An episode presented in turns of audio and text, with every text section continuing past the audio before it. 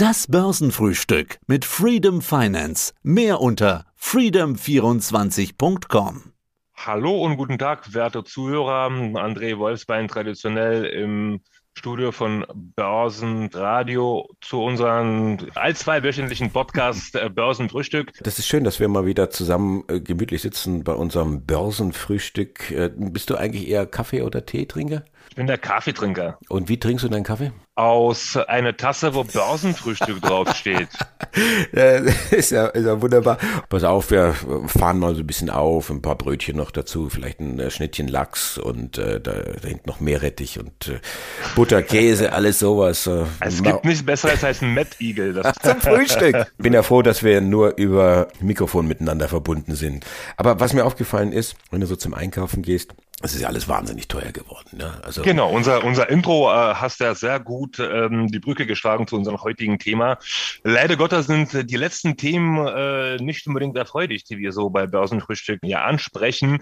Heute geht es tatsächlich um die Lebensmittelpreise. Manch einer spricht auch von Lebensmittelkrise. Du brauchst gar nicht mehr zur Tankstelle zu fahren, um dich zu ärgern. Das äh, reicht auch, wenn du in den Lebensmittelhändler deines Vertrauens gehst und denkst dir, Gott, Gottes Willen. Ja. Und dann am Schluss schiebst du den, den Wagen an die Kasse. Das war ja schon immer so, dass ich das nie verstanden habe, warum das alles so teuer ist. Aber das ist ja jetzt nochmal teurer geworden. Was, was sind die Preise so angestiegen in den letzten Monaten? So, so gefühlt äh, ist es ja fast eine Verdopplung. Ne?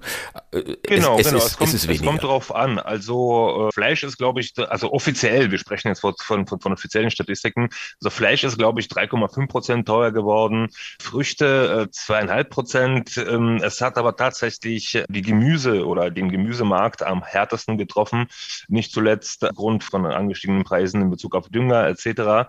So, ja, wir haben teilweise Anstiege von 10, 15 Prozent, was natürlich, äh, ja, man auch an der Kasse dann später merkt. Wo kommt das denn her? Hast du da eine Erklärung? Der Trend ist wirklich seit Jahren bekannt. Ja, also es wird ja seit Jahren von äh, drohenden Lebensmittelkrise gesprochen. Also 2020 im Juni, glaube ich, sagte dieser UN-Generalsekretär Guterres heißt er, glaube ich, mhm. äh, dass die Welt kurz vor, den, vor der größten Nahrungsmittelkrise der letzten 50 Jahren stehe. Ja, und der Grund äh, für solch pessimistische Prognose war natürlich die Corona-Pandemie beziehungsweise der Umgang damit. Ein Jahr später kam ein Bericht der UNO, wonach die Zahl der Menschen, die akute Nahrungsmittelknappheit erlebten oder erleben, ja, auf 155 Millionen Menschen angewachsen ist. Also die 55 Länder auf der ganzen Welt sind betroffen, nicht nur Afrika, sondern es gibt ja auch äh, andere Herde sozusagen. Diese Zahl ist wirklich stark gestiegen. Aufgrund, aufgrund der Pandemie, aufgrund der Lieferketten und jetzt kommt erschwerend natürlich auch äh, Russland-Ukraine-Krise dazu, denn Russland und Ukraine, die liefern traditionell Getreide nach Nahe Osten, also sprich äh, Ägypten, ähm, Somalia etc. Und wie also oft wird das natürlich auch die Ärmsten treffen was natürlich auch die geopolitische Lage bzw. die politische Lage in hiesigen Ländern auch ja wirklich angespannt aussehen lässt. Die werden also wirklich mit Hungerumständen äh, kämpfen müssen und man schließt auch eine neue Flüchtlingswelle in Richtung Europa nicht aus, gerade aufgrund von dieser Nahrungsmittelknappheit. Also die Probleme werden nicht weniger, sie werden eher mehr. Jetzt versuchen wir ja den Bogen dazu schlagen zur Börse, zum Investieren. Jetzt gibt es da die unterschiedlichsten Firmen, Unternehmen, die weltweit, die global aufgestellt sind und auch Riesengeschäfte damit machen. Also zum Beispiel äh, Tyson Foods, das ist ein Unternehmen in den USA, die produzieren eine ganze Reihe von verschiedenen Nahrungsmitteln, unter anderem Rindfleisch, Schweinefleisch, äh, Hähnchenfleisch. Also wer schon mal bei, äh, keine Ahnung, McDonald's, Taco Bell oder KFC gefuttert hat, der ist mit den Produkten von Tyson Foods in Berührung gekommen. Es gab ja auch mal einen Plan, vielleicht auch das, das Thema Fleisch fleischlos irgendwo zu lösen, also vegane Chicken Nuggets auf den Markt zu bringen. Ist da eigentlich mm, was absolut draus geworden? Richtig, absolut richtig. Also der Pionier, also einer der Pioniere auf dem Markt waren ja Beyond Meat, äh, die diese, diese künstliche Fleisch hergestellt haben. Die Leute von Dyson Foods sind aber wirklich ziemlich schnell nachgezogen und die verfügen einfach mal aufgrund des bestehenden Marketingnetzes und Know-hows, also die haben da bessere Karten. Also die, die können es auf jeden Fall in das Netzwerk viel schneller integrieren die sind da wirklich vorne mit dabei, auch was äh, künstliches Fleisch angeht. Hm. Gibt es eigentlich auch eine entsprechende Nachfrage? Also gefühlt ist dieser Hype bereits vorbei. Es gab ja wirklich äh, Zeit, wo es wirklich sehr gehypt wurde, wo, wo Leute es wirklich ausprobieren wollten. Es war ja wirklich was Neues. Mittlerweile ist äh, nach meinem Empfinden, also ich habe jetzt keine konkreten Zahlen, aber nach meinem Empfinden ähm, ist, äh, ist dieser Hype äh, vorüber. Wobei Kernkundschaft ist durchaus geblieben. Allerdings äh, ist es heutzutage nicht mehr so, ja, lass mich sagen, modern. Ja, äh, früher war es ja so, äh, vegan leben, die Welt retten, CO2 etc. In Anbetracht der jetzigen Situation in der Welt ist das etwas im Hintergrund geraten, würde ich mal sagen. Also wie gesagt, das ist meine subjektive Meinung. Ich verfüge da jetzt über keine statistischen Zahlen, aber ich glaube, dass es äh, unter anderem auch Grund dafür ist. Die Frage ist ja auch die, dass der Markt für Unternehmen wie Tyson da ist. Ja, es ist ja eine große Nachfrage da und dass letztendlich auch, um jetzt wieder den Aktionär ins Spiel zu bringen, dass Unternehmen wie Tyson, solche Global Player, dass die seit Jahren, Jahrzehnten wachsen und dass es vermutlich auch so weitergehen wird. Pandemie und Preisentwicklung hin und her. Vielleicht ist das sogar nochmal ein Booster für die Gewinn- und zumindest Umsatzentwicklung bei diesen Unternehmen, wenn die Preise so steigen. Also wenn wir die Population anschauen, dann äh, sind natürlich äh, nicht die Binnenmärkte, also nicht, nicht Amerika und Europa interessant für solche Unternehmen wie Tyson Foods. Also es werden ja immer mehr Menschen auf der Welt.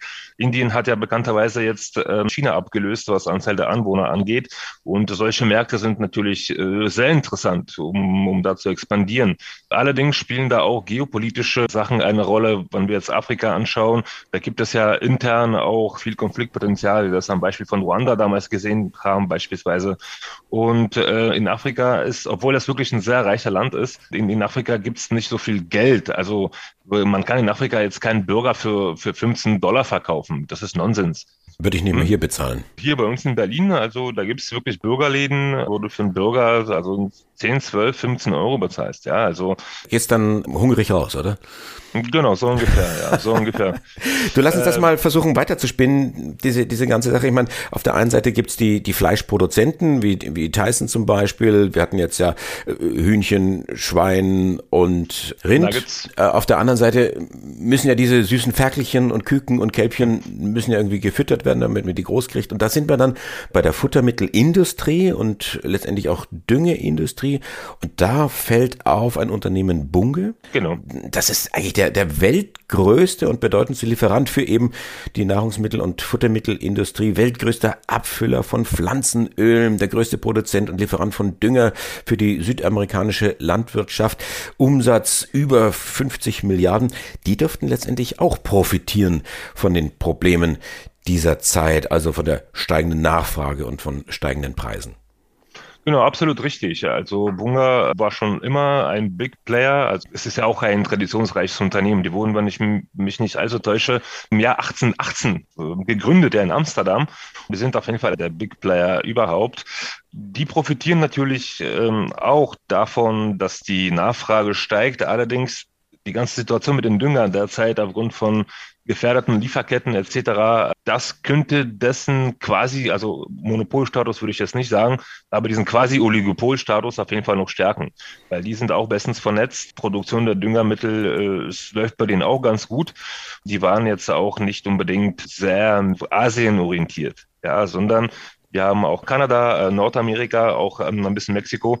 Also die haben sich da auf den beiden Kontinenten Süd- und äh, Nordamerika etabliert von daher ist durchaus eine Überlegung wert, da einzusteigen, beziehungsweise zumindest ähm, das Unternehmen auf Watchlist zu sitzen. Also ich bin dort investiert, muss ich auch ja, lautstark sagen, ja, und äh, mal schauen. Was interessant ist auch, äh, ist Weizen, also es gibt ja Weizen-Futures etc., es gibt auch ein ETF auf Weizen, was auch ganz gut gelaufen ist, weil seit Anfang der Invasion von Russland in der Ukraine sind ja die Weizenpreise auch um knapp 50 Prozent gestiegen. Also sind uns zwar nicht so gut gelaufen wie Rheinmetall beispielsweise, ja, mit, mit 120 Prozent plus, aber nichtsdestotrotz. Du seufzt so. Nö, nö, ich habe mich jetzt gerade gewundert, wie du von Fleisch über Weizen zu Rheinmetall kommst. Das äh, fand ich jetzt irgendwo gewagt. Ich bringe nochmal ein Unternehmen mit rein und zwar kennt das im Grunde genommen jeder. Also, wenn du mal mit offenen Augen durch Deutschland gehst, diese berühmt-berüchtigten Schnellrestaurants, Pizza Hut oder, oder Kentucky Fried Chicken, KFC, KFC genau. die gehören ja zu einem Unternehmen, das sind die Yum Brands. Und ich glaube, das sind ja fast 50.000 Restaurants in, in fast allen Ländern, über 130 Länder. Sowas kommt gut durch die Pandemie oder haben die dann doch Riesenprobleme gehabt, weil äh, keiner essen gehen durfte oder konnten die schnell genug umstellen so auf Lieferdienst oder was ist deine Erfahrung da gewesen? Die Yum Brands ganz gut gelaufen, trotz der Pandemie. Die haben tatsächlich äh, rund 42.500 Restaurants in 130 Ländern, wie du bereits gesagt hast. KFC, Pizza Hut, Taco Bell etc. Und gerade zu Zeiten der Pandemie konnten diese Restaurants oder diese Chains ganz gut auf Lieferdienste ja, umschwingen, beziehungsweise konnten diese Lieferdienste auch, also auch fremde Lieferdienste wie, wie, wie, wie Deliveroo etc. ja in das Geschäftsmodell integrieren. Also Jung Brands ist ja wirklich einer der umsatzstärksten Unternehmen der Fastfood-Branche. Die sind auch ein äh, ja, globaler Big Player. Vor fünf Jahren hatten die einen Umsatz von 13 Milliarden US-Dollar. Also mittlerweile sind es wahrscheinlich 17, wenn nicht 18. Das ist auch ein Unternehmen, was unbedingt ähm, auf die Watchlist gehört, zumal die auch gute Dividende zahlen die gehören auch zu, ich würde jetzt nicht sagen zu Dividendenaristokraten, aber man kann da auf jeden Fall eine Dividende äh, rechnen. Jetzt hast du gesagt, kann man mal auf die Watchlist setzen. Du bist ja bei einem einen oder anderen Unternehmen investiert, hast du gesagt. Wenn jetzt einer sagt, ach, das ist mir jetzt alles viel zu viel Arbeit, ich will irgendwo in das Thema Nahrungsmittel, Dünger investieren, ohne mir jetzt viel Arbeit zu machen und die einzelnen Achsen rauszusuchen. Gibt es da eine Möglichkeit? Gibt es da einen schicken ETF zum Beispiel? Genau, also es gibt äh, die Food Zukunfts Justiz ETF, das heißt Rice ETF beispielsweise. Ähm, dann gibt es auch äh, Basiskonsumgüter ETFs, also da gibt es wirklich einige zum Beispiel MSCI World Consumer Staples, um das mal äh, aus FF zu sagen.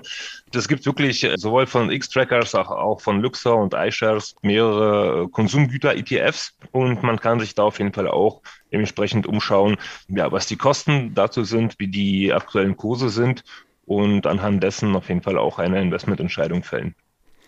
In Berlin, und das nehme ich jetzt heraus aus unserem äh, Gespräch und unserem Podcast, zahlt man gerne auch mal 15 Euro für einen Burger. Und der ist dann was für einen hohlen Zahn. Und das aus der Hauptstadt des Döner Kebab. Welt, was ist aus dir geworden?